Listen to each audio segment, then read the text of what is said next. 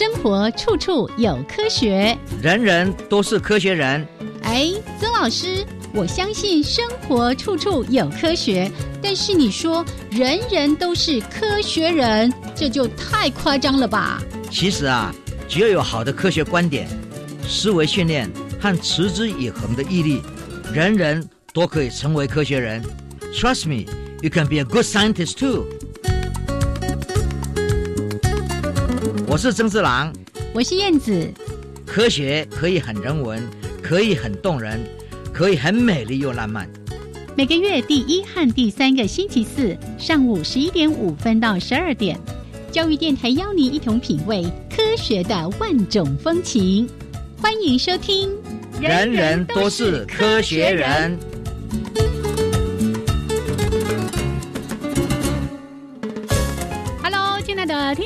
友们，大家好，欢迎收听教育电台，人人都是科学人。我是燕子，我是曾志郎。Hello，曾老师。哎，燕子好，大家好。嘣嘣嘣！哎，是大家听得出我这是什么音效吗？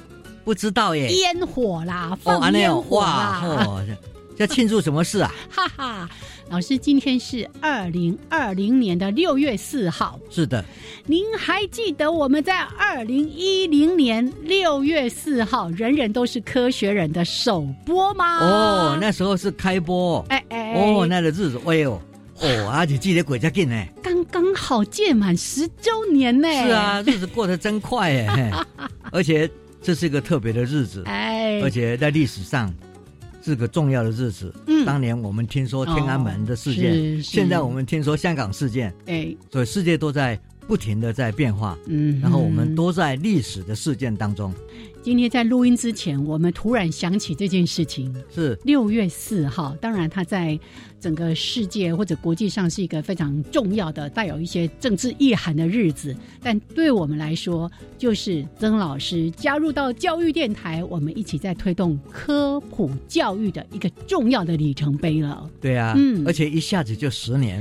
啊，这里面呢，这这次十年中间也发生了很多很多科学的事故，嗯，那我们也都是在一直一直在报道这些事，然后把一些最大家关心的一些科学事件让大家知道嗯哼，啊，那都就说这个是一个很重要的。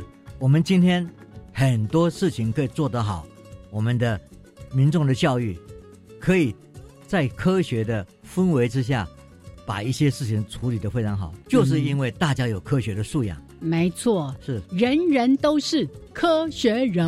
对，然后才我们才有一个科技的未来。耶哦，当然呢，这一系列这样一路走来十年，第一个感谢的是我们的曾志朗曾老师，另外呢，要感谢我们这么多听众朋友一直以来给我们的支持。是，还要感谢我们的嗯主持人啊，在我对面那个人啊，燕子啊没有飞走，而且一直留下来。嘿嗯，只要曾老师愿意继续做下去，我们一定一路陪伴。我们嗯当然是这个义不容辞是。为什么呢？因为科学都在进展，呀，然后呢，我们在各方面都看到非常好的发现，耶，然后呢，对于这个理论、对宇宙、对我们个人本身、对我们脑，我们的了解越来越清楚。是的，呀所以还有很长的路要走，各位大家都要跟着我们哎，一路的探讨下去。耶邀请所有的朋友继续来加入。那就像老师我们在这个节目里面一直谈的，我们不是只是单纯在谈一些科普的知识，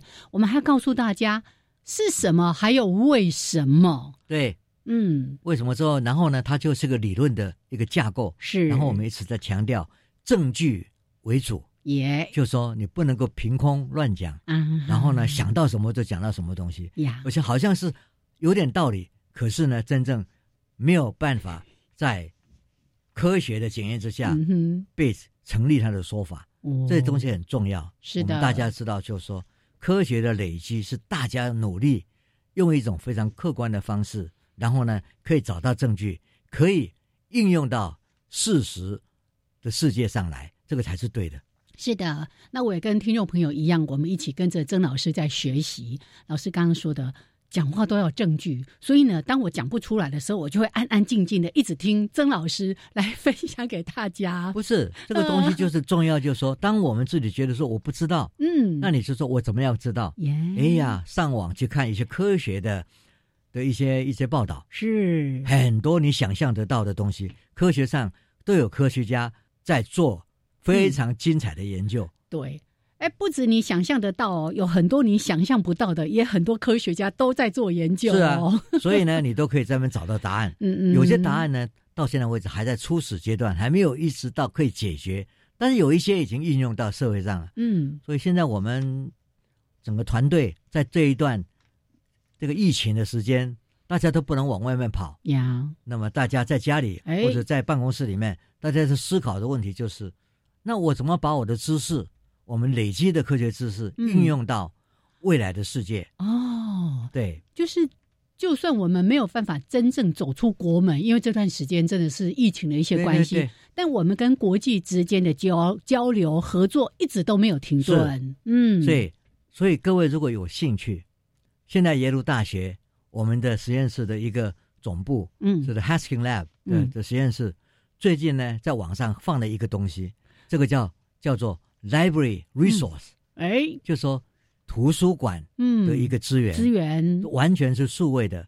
那你可以登录登录以后，变成为会员之后可以去看，而且是免费的。哦，是哦，是然后你可以去看到相当多的老师在不同的情况之下，怎么样去帮他们的学生去做。没有教室的时候，嗯嗯，只有个人，那只有数位，你怎么样去增进他们的的一个学习能力？因为通常我们看到数位教学现在最大的缺陷是，很多地方都是变成就一个礼拜就某一堂课就一个小时，嗯哼，以前是很在教室里面是很规律的，那这个就是他个人的研究方式，他个人的呃学习态度，还有家庭的安排，都受受到新的挑挑战。，嗯嗯哼，所以这个时候呢，我们有一个做出来的叫做 Library Resource 的资源是的这个平台，各位如果有兴趣可以去看。啊这虽然它是英文的，我们还没有是把办法把它翻成中文，可是你有朋友去看一下 英文的各种不同的小学、中学，他们怎么样来在这个情况之下，在困困苦的情况之下，做很多新的教学方式。OK，好，我努力突破那个语言的障碍。是，对，其实老师刚才提到这个很重要，像这段时间也有一些，包括有一些杂志啦，哈，那像这个 Coursera 什么等等这个系列课程，本来一直都有的，利用这样的网络线上的资源啊，几乎很多都是免费的啊，请大家也利用这段时间，我们就好好的，不能出去，什么有很多的实体活动，我们就透过线上来好好的学习，是，是的，然后这个事情也会对高等教育嗯，产生非常大的变化。哦，你刚刚讲到 Coursera，嗯，那里面很多课程，是。我们还有一些就所谓那个 Mo MOOC 嗯哦哦，对，摩克师的。摩克斯的课嗯课程，然后呢，在网上还有很多其他的各种不同的学校，是。他们都是用网络在教学，然后我们就开始在思考，如果这些课程都安排的非常好，每个都有比较，呃，你看底下都有一些评论，那大家去上这些课，他就已经嗯可以得到非常好的知识。是的，那我们就问，你去那些学校又现在又不能够聚在一起，啊嗯，那你去那些学校要交 学七，八万的美金的钱，嗯为了什么？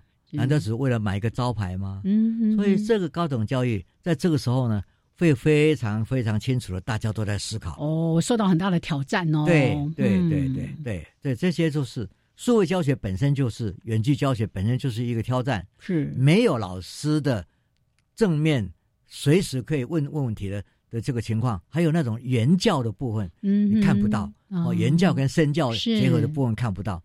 那这些事情，还有呢，你的同才在哪里？嗯嗯嗯，那这个呢嗯？当然，同才可能在各个不同的网站上是的他他自己的家里，可是因为没有一起去喝酒，也没有一起去喝茶，哎没有一起去去喝咖啡，这是。这种聚会，那整个那个校园的气氛就不见了。嗯哼哼这个这个都是对于高等教育要非常非常严重的挑战。是。那种同学之间的相互的砥砺、相互学习，也是学习过程当中非常重要的部分。对，还有老师跟学生之间的互动，对，哦，没错，嗯。这些都是非常重要的事情。也，所以，呢，高等教育的面貌、嗯，还有内容、还有他的教学方式都会改变。耶，好，哎，这是从我们在谈 要迈入第十一年的人人都是科学人的节目直播，也跟大家来做这样的一些学习的邀请，也看到了关于高等教育的一些挑战啊、冲击啊等等的。那可是就像刚才一开始提到说，我们的脚步并没有停滞哦。所以刚才呢，在录音之前，曾老师还在跟燕子，我们就在谈到说啊，那我们现在实验室现在在忙一些什么？有一个这个国际脑科学联盟，就是跨校跨国际。的，我们也在做很多的规划，对不对？对，没错。嗯，因为现在大家都是为了未来，嗯，未来会发生什么事呀？这个社会上，当然高龄化是一件很重要的事。哦，是啊，高龄化就会有高龄化的比较容易受伤，比较容易有老化。嗯，那有一些是高龄化还很健康。嗯嗯，哦，在这他的各方面活动都都很强，活力不一样，对，都一样。那这两者怎么样区分？然后呢，如果是往比较老化的那那种弱势弱的方向去走的话，有没有想办法去？第一个要侦测到，嗯哼，它正在发生，你怎么样去把它阻止？第二个，看它发生了，你怎么样去给它介入式的治疗？这个东西呢，有时候不是药物的问题，有时候是一种身心健康的问题。啊，这个事情怎么样来做？现在大家对脑部的了解，是我们。每个地方都在做各种不同的。第一个，你要有测试的方式，嗯哼。第二个，你要有知道那个测试方式所带出来的一些弱点，嗯，你怎么样去把它补强？哦，对。然后每一种不同的方法有没有效？嗯，这些东西都是必须要做非常长远的规划跟研究。哦，所以现在很多是全世界大家都在考虑这个问题。那我们的团队呢，因为跟全世界都是勾在一起的，所以我们也是在。国际上讨论这个问题，另外呢，在国内我们也在铺陈哦。我们从宜兰，我们从南部的民雄，然后我们从高一，我们从北医，我们从很多不同的医院。那现在将来亚东医院他们在土城，那我们也在一还没有盖好，我们就开始在思考怎么样来对当地的哦这不同的环境，那对老化。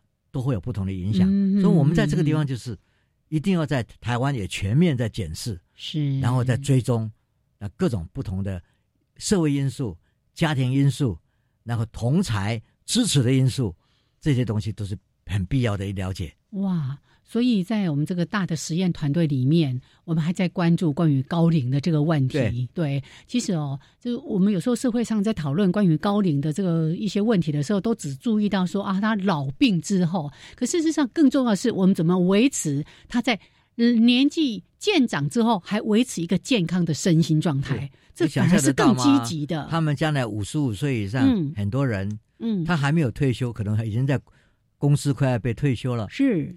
被退休，哎，被退休，但是呢，他可能将来会有不同的方式，他去进修，耶，再进修，嗯，所以大学本身呢，不一定就只有为二十几岁的小孩，是。大学本身可能会改变，变成为非常重要的再进修的一些，哎，一些团队进来，没错，对，然后你说少子化虽然是很可怕，嗯，可是改变一下，如果你能容纳更多的高龄化的人，然后让他们来进修。他们使他们更参加各种活动，在学校里面规划的各种活动，他们的活力会增强的。是的，以前我们说活到老学到老，现在说学到老活到老。对，没错。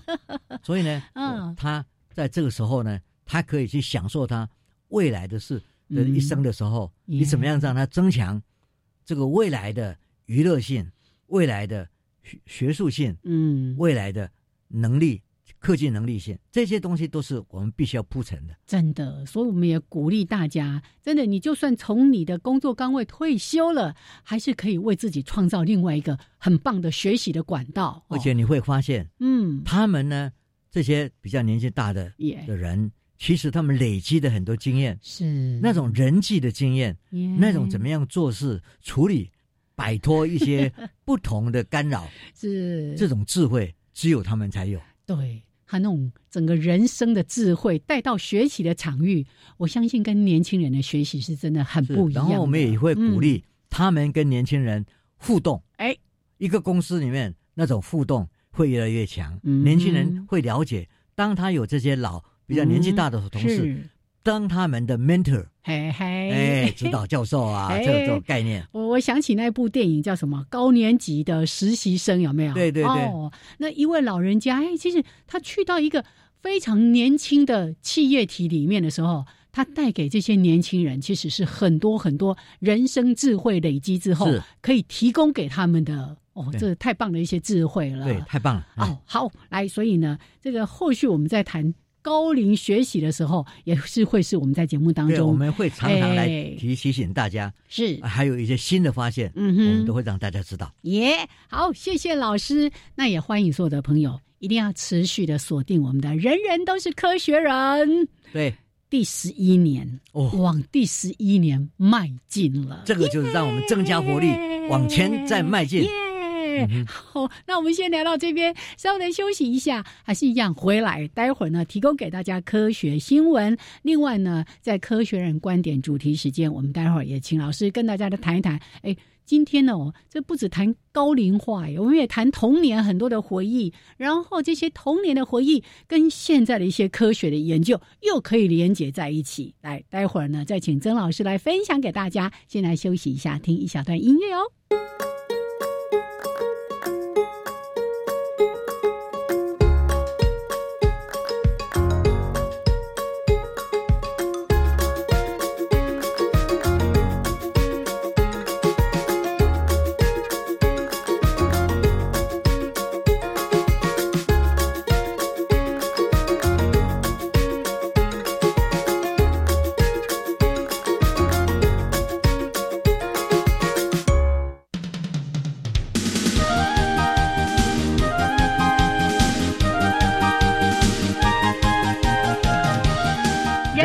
都是科学人。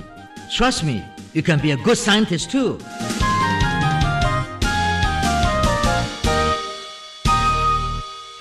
人人都是科学人，处处可学新知识。欢迎朋友们继续加入迈入第十一年的人人都是科学人。我是燕子，哎啊，这位是 我是曾志郎，好来，那接下来为大家来提供科学新闻。哇，第一个，这个如果他的研究真的可以有一些好的应用的话，可以挽救很多的人命。哎，是，嗯，常常一些航海的人是最担心的就是风狗浪。对啊，还有那些在海边对对，有时候莫传名其妙的什么的，那平平静静的啊，忽然间嗯雷雨来了，然后一忽然间那个浪也是看来就是几个浪撞在一起，然后呢五六倍没有想到的那种力量就就就就翻过来了。疯狗浪，对，就是疯狗浪的嗯。所谓是这种很厉害的浪，像到目前为止很多都没有办法预预测。测它什么时候来。嗯哼，说科学家一定要去思考，然后呢，用实验的方式想办法去找到，在这个风果浪形成之前有没有一些一些预兆。啊什么的，对，我们可以看到一些预兆，是从它的浪的情况呢，它的那个波形的情况呢，各种方式来让我们知道。嗯。所以有一群这好多科学家啊从各国合作，用物理的方式，所谓高低的这个浪差哈、这个东东差，以前都是说我什么浪什么浪什么浪来看到波啊，现在叫做一个波形的是物理的数学方式，然后把一些元素呢，好几个不同的想法一起丢进去，嗯以前做不到，但是现在因为电脑的能力，哦，我们计算能哦。力非常强，是，然后，呢，有一些不同的参数，嗯，可以用 deep learning 深度学习的方式去把它区辨出来。是，那么这样看出来呢，你就可以有一个模式嗯，来加以整合。可是这个公式整合不够，你一定要去创造一个很大很大的风浪的场合。嗯。哼，然后所以呢，实验室去模拟出来各种不同的浪，呀，然后他们撞在一起的时候会产生什么事，然后呢，让这个数学的方程式去把它抓出来，看说在这里面呢产生这个撞击，那得到五六倍你想不到的这风果浪的时候，嗯嗯嗯，你前面会有哪些公式是。的的参数会发生变化？有这样的一个想法，然后呢，就把以前大家只重视某一个向度的的经的经验呢放在一起，嗯。所以这这个很有希望。假如大家开始把这个越来越多的实验，然后越来越能够准确的测量，然后找到它的真相的话，你想想看，嗯。对以后远洋捕鱼是。哦，对。哦，近海的一些渔船作业什么？船作业，嗯。另外就是说还有油在在在油在油井，嗯。在海上的油井，哦，对你看那油井在那那些钻井平台什么的，哇，那平台那个那个浪起来的时候，有时候工人都被卷走，嗯嗯嗯嗯，这些东西嗯呢，都一起会有很大的帮忙。哦，OK，所以以前你看，像现在如果说什么地震啊，或者是什么大的风浪那种造成的海啸，它还可以做预报。但这个疯狗浪就是为什么叫疯狗浪，就是因为它太突然，好像那个疯狗突然哎受到什么刺激就咬人这样子哦。是所以现在科学家要尝试的透过一些数学的模式，找到相关的前兆。是那这些原因找出来之后，哎，以后很可能就可以去发一些相关的警报的。对哎，哦对，所以这个科学家不只是提出理论，他们也做了很多的模拟。好，那希望说他越来越确认之后，真的可以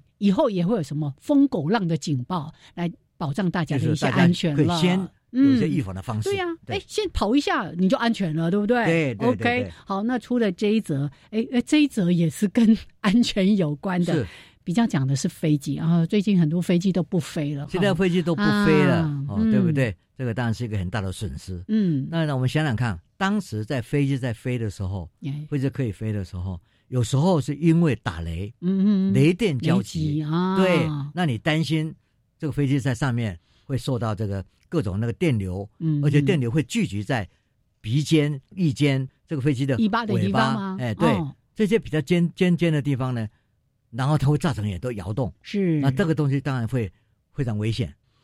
怎么样避免这个？你没有想到，科学家最后的结论是说，啊，先让这个飞机带电啊，带负电。是这个想法说，哎，飞机怎么样？这样子怎么会有效？结果最近做了好多好多不同的测试之后，嗯哼，就就发现，哎，真的有效哎。嗯哼哦，当然这个也是多在正正在开始是哦。哎，还有现在呢，因为飞机没有飞嗯哦，啊刚好可以好好的来研究一对下，就说有时候就说一个事情发生了，嗯一个灾难发生，是。那你带来一个机会去做你平常没有办法做的东西。嗯哼，那这个时候呢，他们就开始是用也是用模拟的方式，在那个那他们那个风洞里面，嗯。嗯，然后呢，嗯飞机在飞行的时候，呀。那各种不同的雷电交加的时候，哦给它做各种不同的测试。嗯嗯。然后呢，假设它先就有一层负电，嗯。哎，那个电聚集的这个方式就分散。哦，刚才老师有特别提到，在飞机的前面就是那个机鼻，对不对？对飞机的鼻子，还有它的尾翼跟翼尖等等这些地方是最容易遭受到雷击的。那现在科学家透过这样的研究说，哎，让它带负电，用是电来。避免雷击，哎，这个想法好有趣哦！是哦，这个也是不是不要被电到吗？所以这也很多很多新的雷避雷针，嗯嗯，哦，他们在大楼上耶哦，在做了很多新的建筑，都有这种方这种方式。耶所以呢，科学家从以前这些建筑的灵感，就说那我可能不能放在飞机上，嗯，那如果放在飞机上，会有哪些事情必必须注意？是，所以这些东西都是为了安全。嗯。哦。然后呢，往前呃迈进一步的时候，很重要的地方就是说，一定要很好的做出模拟的实验。是的，哦，我们今天这两嗯则新闻都在告诉我们，研究我们可以有模型，我们可以做出各种不同的那种数学的的计算都没有问题。嗯哼，但是这一些都是必须要 be verify，也就是要被证实。被证实，对，嗯那你为了要证实它，你就要做出各种不同的模拟的一个空间，耶，模拟水、模拟浪，嗯，还有我们这边是模拟飞机电那个带负电的飞机。是是，啊这个就是非常非常重要的科学实验，OK，然后会帮忙我们建立很多将来在海上、在天上的安全。嗯，是的，所以呢，今天谈到这两则新闻，都跟一些相关的应用有关哦。是，也为了大家的健康平安，科学家都在努力当中。对，OK，好，那提供这两则科学新闻给朋友们来做参考。稍微休息一下，一段音乐，还有两分钟的插播之后，回到我们的科学人观点主题时间。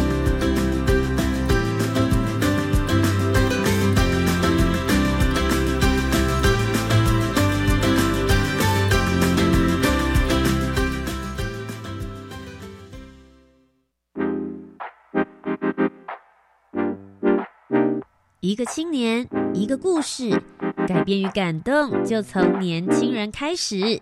每周三晚上的七点零五分到八点钟，教育广播电台青年故事馆，跟着主持人涂杰，听听台湾年轻人的故事。哎，就是在说你啦，一定要听哦。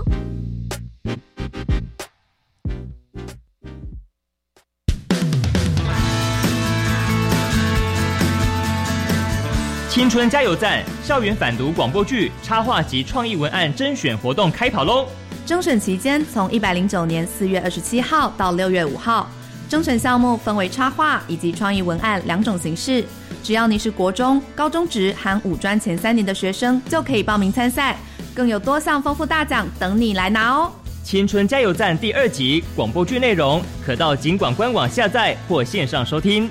活动详细资讯，请上内政部官网查询，或电洽零二二七六二九零五二。青春加油站甄选活动工作小组，欢迎插画及文案高手，赶快来报名参加。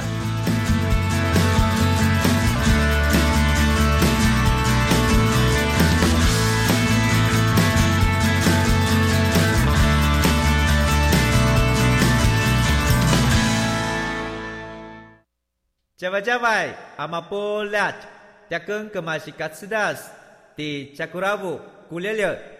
大家好，我是来自台东的胡代明，这里是教育电台。那罗哇那咿呀那呀哦哎呀，那是你呀鲁玛的呀恩，哦朋友们就爱教育电台。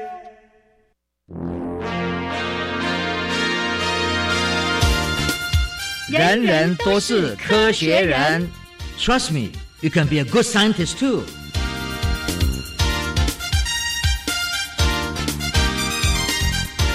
人人都是科学人，处处可学新知识。欢迎朋友们继续加入教育电台。人人都是科学人，我是燕子，我是曾志郎。耶！再热烈的庆祝一下啊！今天刚刚好满十周年的，人人都是科学人。我有时候我们想象不到，对不对？嗯，哎呀，真的，怪不得我现在不敢照镜子。哎，一照镜子，东西被他猫。嗯，我才要说，这十年来都没有感觉到曾老师有变老的样子嘞。哎，有啊，就是头发，哎，从黑变灰，是灰变白，哎，白变没有。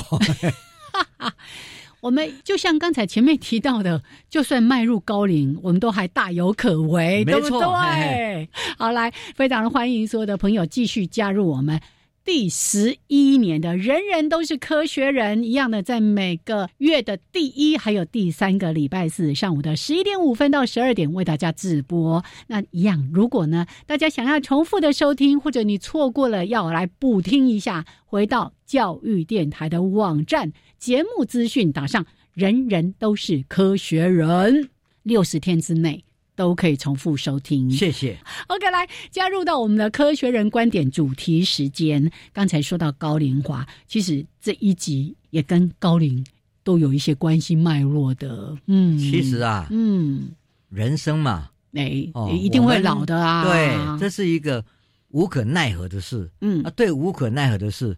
就不要太固执的去追究它，要欣然接受。是，嗯，然后我就觉得最棒的事情是，嗯，哼，你在走了这一生的时候，你有很多回忆，这些回忆呢，在你的人生各个阶段都帮你做了决定。嗯哼，哦，我们在这个去想想看。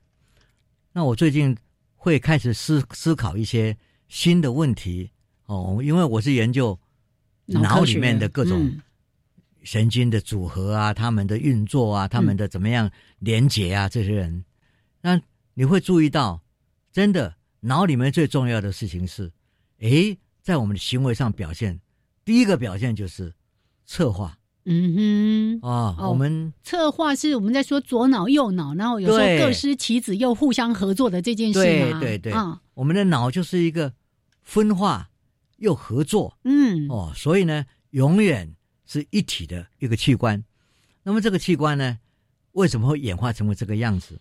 是我们追求这个知识的一个很重要的来源。嗯哼，我最近就想到这个问题，为什么会想到呢？嗯哼，就想说，我堂哥过世，我的堂哥呢跟我非常的亲密，我的小时候都跟着他跑，啊，所以人家都说我是他的跟屁虫。哦，你追在他屁股后面。对啊、他是差我十岁，哦，可是因为他什么都会，嗯嗯，那我们这个小、哦小小伙子，偶像偶像，他真的什么为人各方面都很棒，所以呢，就一直照顾我们几个小孩子一起长大。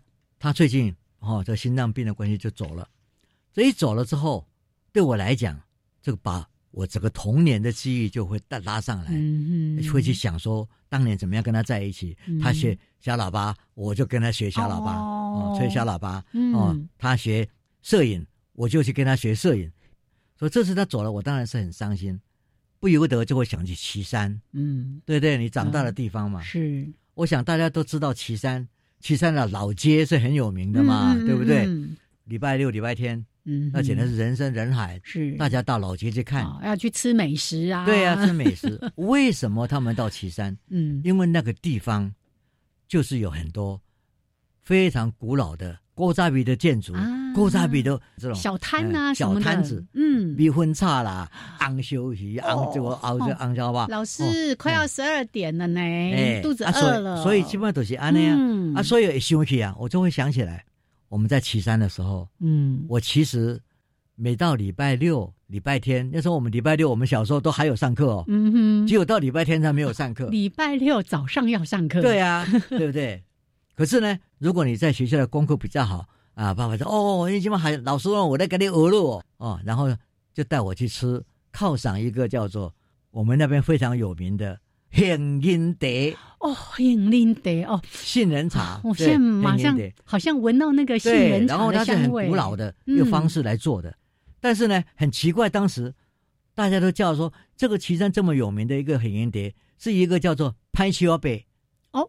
拍秋啊北，拍秋秋啊是左手，对，拍秋阿贝左手。可是我们小时候当然不知道嘛。嗯他说：“快工，阿姨的秋呵呵啊，哦，两手都好好的，怎么会叫他拍秋呢？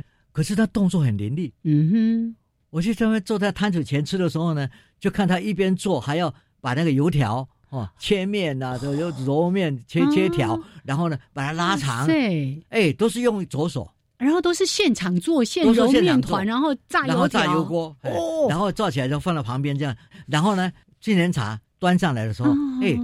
平常我们看到一个人端杏仁茶给你，一定是右手嘛，啊哈，但是他是左手，那 我就觉得怪怪的。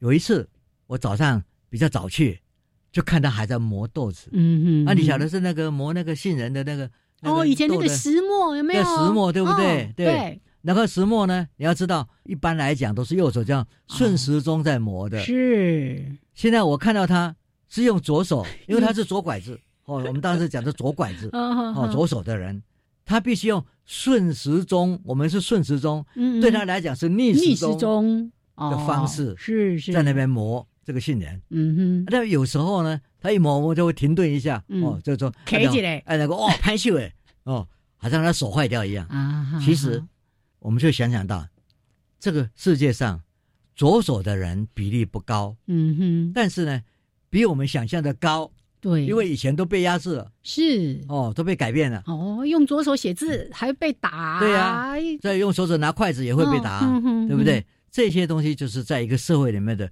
左手呢，都被人塑造了一个比较说不好的。哦。在当时那个年代，在那个年代嗯，啊，这个对我们这个拍球阿北拍秋啊北，非常的尊敬，因为他实在是人很好。嗯，他看到一些比较穷困的小，我们乡下走有小孩子呢站在旁边看，哦想吃，但是没有钱钱，他就会把他们找来坐在前面，然后呢就给他们吃，然后说啊啊要用功哦，啊。爱认真哦，读这哦，阿拜哦，看哦，成人是人头地哦，哈，哎呀说，哦，他这算是心地非常善良，就一边啊请他们喝杏仁茶，吃那个什么，哎，呃有奖盖，五角贵然，后还鼓励一下小孩这样，对，非常哦棒的一个事情，，所以我们就会觉得说啊，这个人真的很棒。嗯。也因此呢，我一直对于左右手非常有兴趣。嗯哼，后来我的研究会走上脑神经左右脑的各种功能，其实跟这个有关。嗯。所以这一次就是这个回忆，因为我堂哥，我回去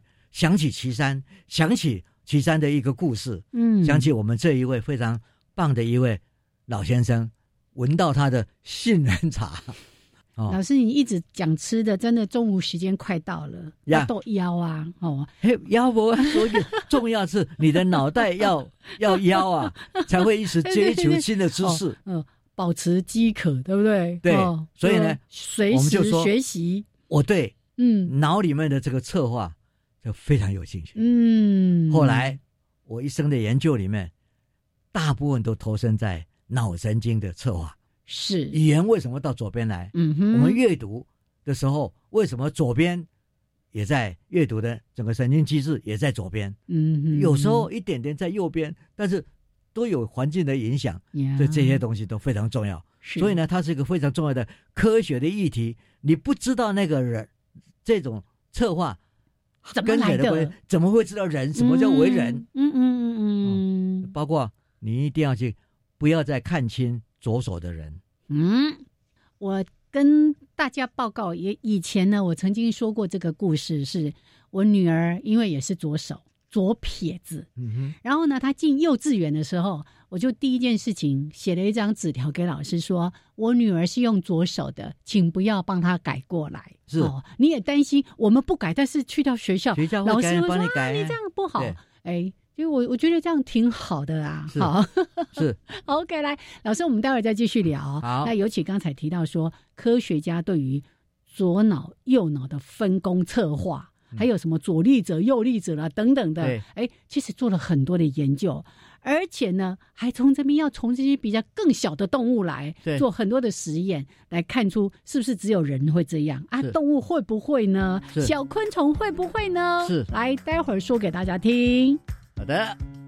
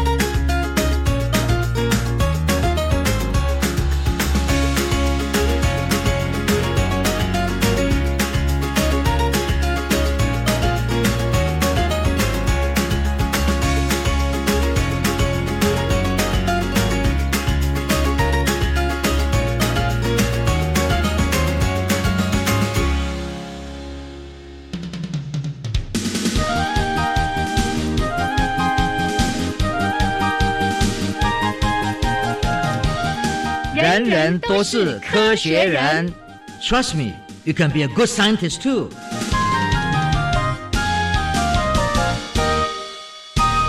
人人都是科学人。处处可学新知识。欢迎朋友们继续加入教育电台，人人都是科学人，我是燕子。我是曾志郎。嗯再次庆贺迈入第十一年的人人都是科学人，耶！是好来，我们回来主题。我只要一想到我们已经这个满十周年，就觉得哇，好雀跃，好开心。然后我们这一期一开宗明义就讲嗯，一头两字。哎哎啊，一头两字，哦，那个两字这个名词有点敏感啊，我们就那个你的脑大脑是分工的，对，分成一个脑，嗯。可是有两种不同的处理方式。是。哦，有一些是语言的，有一些是比较属于空间的。嗯哼，那么这个是非常清楚的，几千年来我们就知道，语言通常在一般人呢讲起来就是在左边，嗯，包括有左手的很多比例也是在左边，嗯哼，但是就是人里面就是有一些语言会到右边去，嗯。这个是我们叫做策划语言，这个是比较少的哈，是。右右策划语言比较少。可是呢，空间能力大部分在右边。嗯哼，那这个呢，我们常常就会追寻，这个世界上真的，我们之所以今天有智慧，一定是一个语言的思维跟没有语言的思维。嗯啊，没有语言的思维，常常就是一种想象。嗯想象常常就是在像一个空间哦的一个、一一个方位啊，各方面的一种组合。是那这一种两者的互补，造成了人类的智慧。那这是很重要的一件事。可是我们就要问啊，为什么一定要两边嗯不一样？嗯啊啊，就一起合作，就一起做就好啦。那你就想想看，嗯这个数学上很简单的一个过概念：一加一等于二。嗯那么一加一等于二，就是一，再把自己再加一次，嗯你这个二，并没有改变它的性质，嗯哼，就都是做同样的事。而且就是只能就是就是一加一，没有什么。但是你如果是因为环境不一样，因因为外面的困难度不同，而且你必须要有质变，所以呢，一加一 prime 嗯。prime 就是改变了，也稍微把它改变一下，还是原来的东西，可是改变了，哦。增加了某些东西了。我知道答案就大于二了。对，答案就是说，他可以做更多的事，嗯哼，更多不一样的事。是。不然呢，你就只是会做同样的事情啊，你增加困难，我增加我我哦。我来反反反驳你的方式，也就是是。只有增加我的力量来来强化我的的的这个对抗你的方式。嗯哼，可是现在你变了，嗯。我只能用用这样的不够了，哦，我必须也要变。所以因为你变了，所以才可以跨越，对。而不是只是硬碰硬这样子。对，所以这嗯。量变一定要走到质变，嗯，我们才能应付外面非常越来越复杂的社会。这个就是智慧的的一个演进方式。是。然后我们就问啊，现在如果来研究这人呢，这种不同的各种，我们现在已经知道，呃非常科学上已经科技上这么进步，嗯，我们不一定要打开你的脑袋，嗯。我们就可以用哦影像的对对。造脑的照照影之技术哦，MRI 啦、嗯嗯。PET 啊，嗯。还有呢 NIRS 的红外线啊，各种方式就可以来看你脑里面的一些神经的运作，还有他们的怎么运作，怎么连接？对，然后你如果实验做得好的话，嗯。也可以看得到说，你做某个工作它在哪里，你做另外一个工作它在哪里，你解决的另另另外一种方式的方式，不同方式有不同的变化，对，那个区域就会亮亮亮起来。对，，就可以从这个影像里面看到，嗯，所以很清楚的，这个策划不是只有语言或者非语言，嗯哼，策划里面还有更多细节，这里面越来越多，前面的、后面的，这嗯这多东西，所以要去了解人，还有他的情绪变化，你只单看是目前的知识还不够，嗯还不够哦。对，嗯。然后呢，还有我们的意识，这这一些神经细胞还有神经的连接在那边动的时候，什么时候你感觉到就说，哎，这个就是就是什么，或者你有感觉，这一些意识嗯哼，怎么来的？嗯就是 consciousness，这这怎么来的？我们现在还不知道。你做一个单细胞动物，变成复杂的细胞，然后越来越越复杂，什么时候他知道？他什么时候知道嗯，它是什么东西？有 OK 意识到吗？对，这个意识到吗？嗯这个意识是很困难，所以我们现在没办法解决。耶可是我们现在开始就是，大家想，那我应该从比较简单的开始哦复杂的东西都已经很复杂了。是哦它是长在树的那个一棵树长出来，它在上面已经结开花结果，嗯嗯太复杂了。嗯那我应该追寻它的根，哦，最根部，找比较简单一点的简单的一的事情去看，然后我们就说，哎，星星有没有策划？嗯嗯几十年的研究有，嗯，猫有没有策划？有，哎，我要回去观察一下对哦，。而且你会看到每一只猫，你给它玩玩那个毛线它跳上来的时候，都已经那个一个很百分之八十以上的一只同样一只手啊，哎，你可以自己做实验。哎呦，常常用逗猫棒在跟它玩，但是好像没有特别注意到它对啊因为用哪一只手。因为你没有注意到这些事，哎。你注意到，你看它它是有的，哦，个别的，嗯哼，可是要变成为整个群体的 population 的一个策划，人是很清楚，是其他动物就有时候不太清楚，嗯但是策划是一定的耶，哦。然后我们再看鸟呢，因为我曾经研究过鸟，嗯哼，然后呢，我们的白冠麻雀还有那个琴切啦，嗯。这些鸟呢，它左脑受伤，它的歌唱起来哎，就没有办法唱的那么完整了。哦，呀，它也它的歌学好像学语言的这个歌 dialect 哦，它的方言也是在左边，嗯哼，所以我们也知道鸟也是这样。耶，然后鸟呢，之后我们说那更小的呢，有人就想到蜜蜂。哦哦，小蜜蜂，对，嗯，为什么想到蜜蜂？因为蜜蜂它去找到一个花的地点以后，是。很重要的，它要把那个东西记下来，方位记下来。啊，回来还跳舞给他的同伴看，对，然后回来要把它的这个记忆 retrieve，就是说是。去把它提取出来，嗯然后告诉人家说它是一个社会型的组合的动物。啊，社会型的互动呢，里面就是他必须要记住，告诉人家什么事对，哦。所以不是只有只有他自己知道嗯，他必须告诉别人。是所以呢，大家就说，哎，这个蜜蜂会不会在记忆上有比较不一样的东西？是有没有左脑记什么，右脑记什么吗？对，所以就用这种味道，花粉的味道、呀，来，在它的也是一样用它的须，啊，触角蜜蜂的，须触角，嗯哦，那个须须，然后呢，好像天线一样，就给它触，然后就发现，哎，蜜蜂很奇怪呢，嗯哼短期记忆在右边，长期记忆这个味道的的长期记忆在哪里的方位是记在在另外一边啊，所以呢，这个实验呢做了以后，就引导出一群人出来了。嗯哼哼，这一群人是专门做蚂蚁的，啊，嗯，蚂蚁，蚂蚁更小了，蚂蚁更小，它的脑更小啊，是，对不对？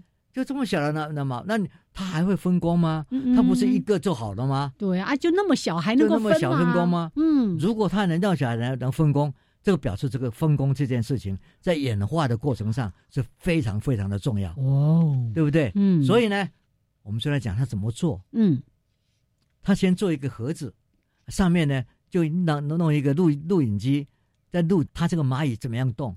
所以呢，一只一只蚂蚁呢绑在一个一条路上的一个钢铁上，然后蚂蚁就会寻找，想要寻找东西吃哦，饿到几个小时，然后呢，这时候呢就把它拿一个那个我们的注射器，上面有装糖浆，是，就糖浆呢碰碰它的右边，因为它的须会去吃、吃的，这是糖浆。说还是一样用它的那个触角触角。来做实验，实验，啊因为哈。上上面那个实验给他这个实验者 idea 一一些 idea，嗯。他就这一做，然后呢再把他嘴巴一放，那就那个糖，所以他马上，而且这里面还有个很很有趣的，他先让他看到一个蓝色的嗯，方形，哎。哎，就说蓝色的方形，然后右触角碰触这个糖浆，嗯，然后再给他嘴巴吹一下，哎，这好像你之前在说那个制约，这个就是一个古典的制约实验，对对对，这个就是古典制约实验。嗯嗯然后呢，这个叫做讯号学习，是他学会了这个蓝光，我有东西吃，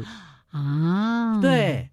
然后有一组专门做右边，嗯嗯，另外一组专门做左边。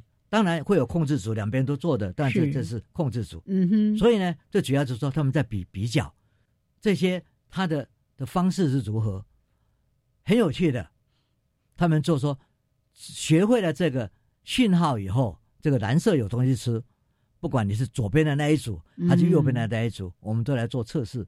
一个十分钟之后，一个小时之后，或者二十四小时之后，我再回来测测看，再来回来测测看，嗯蓝光一出现，嗯，看他嘴巴动不动。哎，看到那个蓝光，应该是知道有东西吃，啊对不对？？然后他就嘴巴动不动，这个照录音机都录下来，哦，这个录影机都把它录下来了。嗯哼，好，，我们来看，就发现呢，跟那个蜜蜂一样，嗯。当当你它是用右边的那个呃触角去接触这个糖浆，然后得到这个讯号的时候，它呢十分钟的时候嘴巴动得很厉害，哦不，一个小时的时候嘴巴动，但是没有有时候就没有那么那么强，嗯嗯，就有点遗忘了。是。可能到了二十四小时以后没有了，啊啊，没记得代志啊，我记得逮急，看他那个那个那也嘴嘴巴也没感觉这样子，没感觉。哦 可是，一左边的触角的这这一组不一样了，十分钟的时候他没没动作，嗯嗯，一个小时也没动作，可是到了二十四小时，给他看到这个那个南瓜呢，他嘴巴就动起来了。这个实验做的真漂亮。哎呀，哦，真精彩。哎呀，那你这样的一个比较，就说哦，怎么一边真的是短期记忆，嗯，另外一边是长期记忆，是。连记忆这件事情都要分工，所以分工嗯。在我们演化的过程上是一个非常重要的机制。嗯嗯。啊。这个呢，也让我们想到说啊，生物在整个演化的过程上，环境越来越复杂，嗯你必须应付的各种变化越来越越多。多，你要这样增强自己的能量，你单靠一个能力不行的，嗯哼你要有质的能力的变化。这个时候呢，这样一个小动物，这么脑这么小，小的不得再小了，居然也会右边储存的就是短期记忆，嗯嗯左边储存的是长期长记忆。期这样呢哦，它分工以后，嗯，也许就是开始有一些分工，还有其他的认知功能也会在这边更复杂化。嗯所以这些东西都是非常重要的。哇所以我们今天在在看到这个实验，不得不叹为观止。是大家就这么一个事，然后去看说，哎，分工这件事情真的很重要。那么这个里面就跟有一个，哦那么因为你分工，那就会有一些策划。嗯哼啊，策划呢，就有一些人不是这个样子，嗯对不对？大部分人是这样子，少部分人可能会有变化。哦对，然后你对那个少部分没有服从多数的这些人呢，你不要因因为这样就犯了众怒，真就给他一个不好的拍球啊，不要贴标签呐，对，就会贴标签。这社会上有时候就会这样。嗯。哦，所以呢，也给我们看到，这只本来就是非常自然的现象。是。啊，这个自然，你就应该去接受它，嗯然后呢，它跟你一模一样，对接受而且欣赏接纳。对，对。这个多元多样就是这个是宇宙最好的表现。对。以后看到用左手那个左立者，不要再说人家说啊，你俩得秋乖啊，啊，你俩用拍掰秋啊，对哦，以前我们都说掰秋啊，就是丑的，对啊对啊。丑的那一只手，对对对对，所以呢嗯，对我来讲，它跟你不太一样，嗯，是很很很美的一件事，对，很美的一件事，很正常，很自然，对啊，而且啊，嗯。你想想看嘛，网球选手很多都是左手的，是。那个冠军啊，对啊，因为他常常打出一些来路不明的球，你想象不到的球，那个 用右手的人会很难想象，啊，那个球怎么会打到那边去？对对，对。这个就是嗯。非常非常有趣的。是。所以我是觉得说，很多很多科学的进展，嗯从最简单的东西开始，慢慢慢慢去把它复杂化。耶这个就是我们科学进展。然后我们大家也看到，万物之奇，嗯这个宇宙之多样，是也因为多样，才真的很美。所以啊，我这一次回去，虽然心情很伤心，但是呢，想想这一个所带来的这些含义，是左右手所带来的含义，呀，然后给我们人类可以看到这个神经系统的各种变化，嗯哼，真的是也是感觉到我不虚此行。是，而且在这个部分，科学家都还要继续的努力，对不对？哈，对就像老师在文章里面也提到说，我们其实还有太多没有解开的奥妙了。对，没错我。们就继续努力，然后也再来听曾老师分享给我们听。OK，嗯好，来谢谢曾老师，也再次的谢谢听众朋友。我相信很多朋友是从那个二零一零年一路陪伴我们走过这十年来了，谢谢大家。是嗯。嗯，太好了，长你呢？嘿呐，来，我们继续加油。是好，谢谢朋友们的收听，我们就下次节目见喽，拜拜，拜拜。